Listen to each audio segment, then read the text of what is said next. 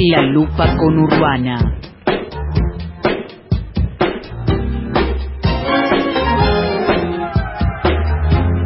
Y además de poner el ojo, la lupa también para ir un poco más cerca sobre lo que pasa en el conurbano, en este espacio, junto con el Instituto del Conurbano y Anabela Zamora, a quien saludamos como siempre. ¿Cómo estás?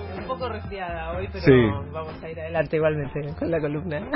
Y como siempre viene acompañada de un investigador docente del área, en este caso con Carlos Martínez. ¿Cómo estás? Hola, ¿qué tal? Buen día. Bienvenidos a ambos, en este día ya han acercado, ¿no? Con esta lluvia, ¿no? sí, Esa- tremendo. sí. Este como que vale doble, Sí, este espacio. sí. Acá con lluvia y encima congestionado.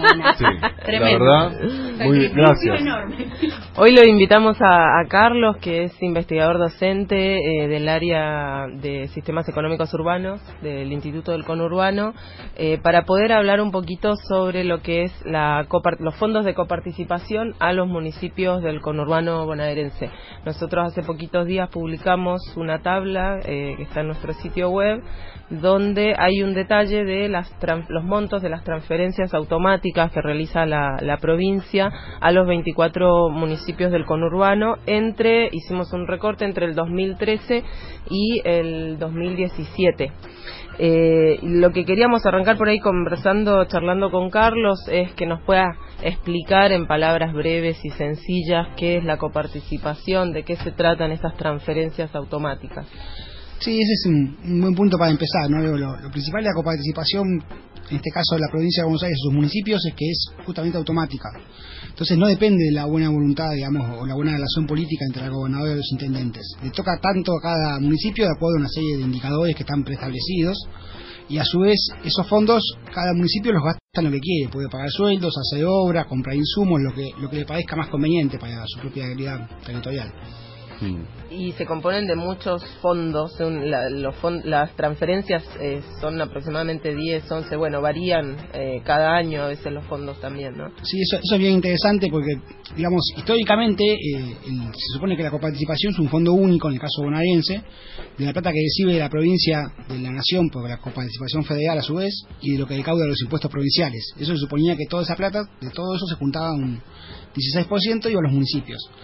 Pero como esa ley de coparticipación es muy vieja, es de, la década del 80, fines de la década del 80, y nunca se logró cambiar porque nunca hubo consenso en las cámaras, como pasa un poco con la coparticipación federal en el Congreso de la Nación también, entonces empezaron a hacer, igual que en el caso nacional, un montón de parches, un montón de soluciones, digamos, de compromiso para resolver temas puntuales y se fueron acumulando. O sea, el único fondo de todos esos 10, que es más o menos, digamos, histórico, de la década del 80 o similar, es el fondo eh, de los que son juegos de azar, lo que son la explotación de los casinos de la provincia, de la autoridad provincial.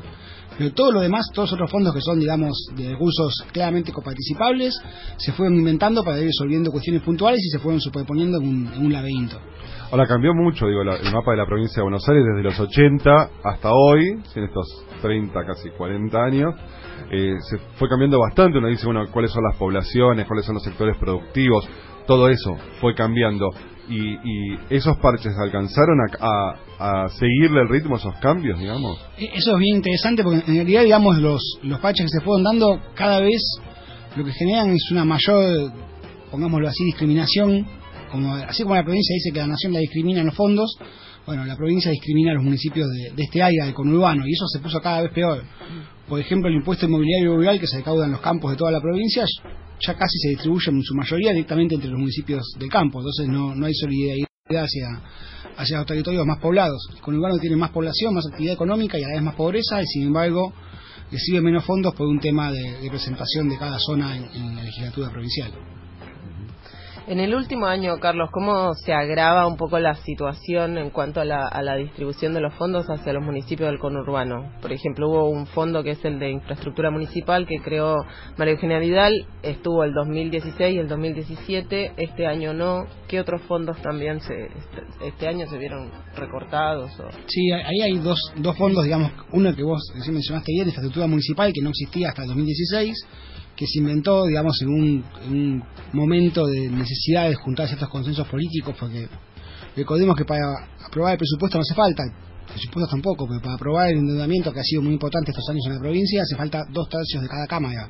Entonces eso requiere un nivel de consenso más alto y una forma de negociar ese consenso fue con este fondo que fortaleció la finanza de los municipios. En este contexto además de ajuste fiscal se eliminó. O sea, ni en 2018 ni en 2019 va a haber ese fondo, que es importante, y además en 2019 se agrava todavía más la situación, porque también se eliminó el fondo sojero, que para los municipios era importante en el sentido de financiar, ese fondo tiene una característica que es que estaba asignado a cualquier tipo de obra o, o compra de equipamiento que sea del municipio, no podía destinarse a sueldos u otras cosas. Entonces, era un piso para los municipios importante para financiar la obra pública local. Entonces, bueno, eso también se eliminó. Si sumamos los dos fondos, para tener una diferencia, en 2016 esos dos fondos suma- in- implicaban de estas transferencias automáticas uno de cada nueve pesos. Y ahora ya no van a estar más, ninguno de los dos. Entonces es, es particularmente importante en cuanto al financiamiento de los municipios de la provincia. Y eran dos fondos para infraestructura, además. Exactamente. Si uno piensa a veces, ¿no? Como lo, lo hemos hablado acá, los déficits de infraestructura de, de los sectores del conurbano en particular, para, para lo que es la calidad de vida de los habitantes, y al mismo tiempo, esto que vos decís, hay una diferencia ahí de, de, de cuánto se beneficia de un sector y otro. Esto, este, este beneficio, digamos, tiene que ver con, con colores políticos, digamos, eh, esta, esta diferencia o es ya histórico, digamos. No, es- eso es, es una cosa también que es, es interesante hablarlo por, por dos cuestiones, ¿no? Por un lado, lo que son los fondos es histórico y es político a la vez por una cuestión de que en la- las circunscripciones electorales en las que la que se asignan las bancas en la legislatura provincial, tanto en senadores como en diputados, responden a una división del territorio que favorece al interior. O sea, el conurbano tiene básicamente dos tercios de la población y un tercio de los representantes. Y el interior exactamente lo, opuesto. Entonces eso, es- eso es una cuestión estructural histórica que hace que habría que modificar digamos, la constitución provincial para poder cambiarla. Pero además de eso se superpone una cuestión más puntual que, digamos, saliendo un poquito del tema de las transferencias automáticas, pero siguiendo en el tema de las transferencias a municipios y, del gasto provincial en el territorio de los municipios de la provincia, en este caso de Buenos Aires, en gran parte recién hablábamos de que estos fondos que se eliminaron eran para obras. Entonces la obra pública municipal se reduce a su mínima expresión en, este, en estos años que vienen. Entonces lo que queda es la obra pública nacional, que también como vemos está muy ajustada, porque el gasto, digamos, en general en, en obra del gobierno nacional se congeló, de hecho se redujo en términos nominales, o sea, se achica pese a que hay inflación en 2019, pero además en la provincia de Buenos Aires la, distribución de las obras públicas en el territorio es profundamente eh, desigual y tiene que ver con una cu- cuestión política bien puntual y actual.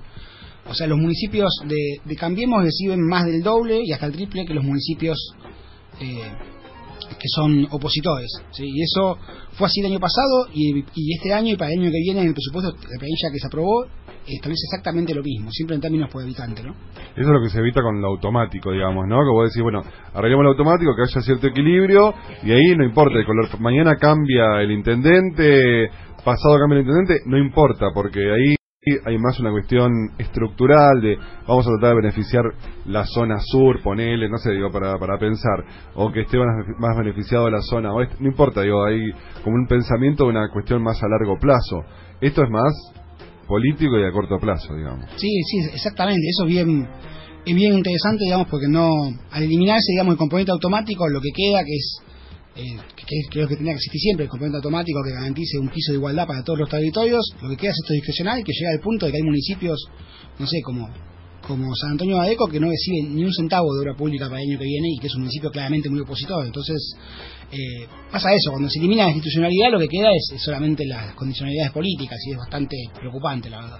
Y saliendo también, vos mencionabas lo de las transferencias automáticas, hay otros recortes que estarían sufriendo los municipios, está el- la- lo, que se, el- lo que se destinaba para el SEAMSE y otros fondos más que te- son responsabilidades fiscales que terminan asumiendo los municipios con recursos propios, digamos, fuera de las transferencias automáticas. ¿En qué otros fondos o qué otros ítems se ven perjudicados los municipios del conurbano para el año que viene?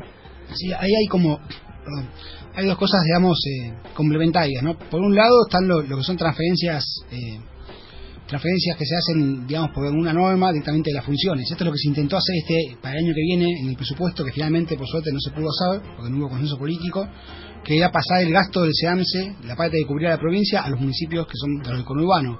Y también pasar el gasto de la tarifa social eléctrica y también el gasto del transporte de las líneas municipales, que son las líneas de colectivos que no atraviesan más de un municipio. Si bien eso último en el conurbano no es tan común, en muchas ciudades intermedias es, es muy importante, es el único transporte que hay. Entonces, todo ese costo extra para los municipios eh, iba a ser un, un problema fiscal grave, que finalmente se logró negociar, digamos que no se que no se implementara. Pero esa es la parte, como decimos, de transferencias legal, legales de funciones. Algo otra parte que es mucho más visible, que es la parte de transferencias post-deslinde, o sea, el Estado provincial no haciéndose cargo de un montón de cuestiones, de vuelta, infraestructura escolar, de seguridad, salud, un montón de cosas distintas eh, y que hacen que los municipios no les quede otra que hacerse cargo porque son la primera línea, digamos, de defensa ante las demandas ciudadanas. Entonces, eh, y en un contexto de ajuste fiscal nacional y provincial y de crisis económica que atraviesa la población, de vuelta los municipios están destinando cada vez más recursos a cuestiones tales como dar de comer a la gente, por ejemplo. Ahí, ahí es donde se, se complica también esta situación. Eh, Anabela, Carlos, como siempre, gracias por ayudarnos también en estos elementos. ¿no? A veces a- nosotros hablábamos de los municipios, de las obras. ¿eh?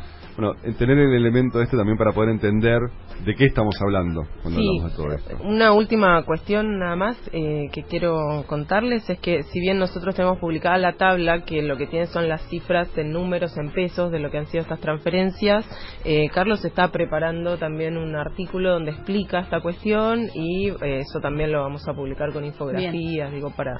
Pues son temas complejos sí. que necesitan también otra otra vuelta para poder Sí, estuvimos viendo la tabla y es como grande, sí, un montón Sí. de cosas, un montón de números.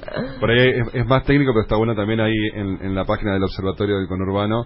Vamos a poder tener este más la información ya más más para poder entenderlo nosotros también. Muchas gracias, como siempre.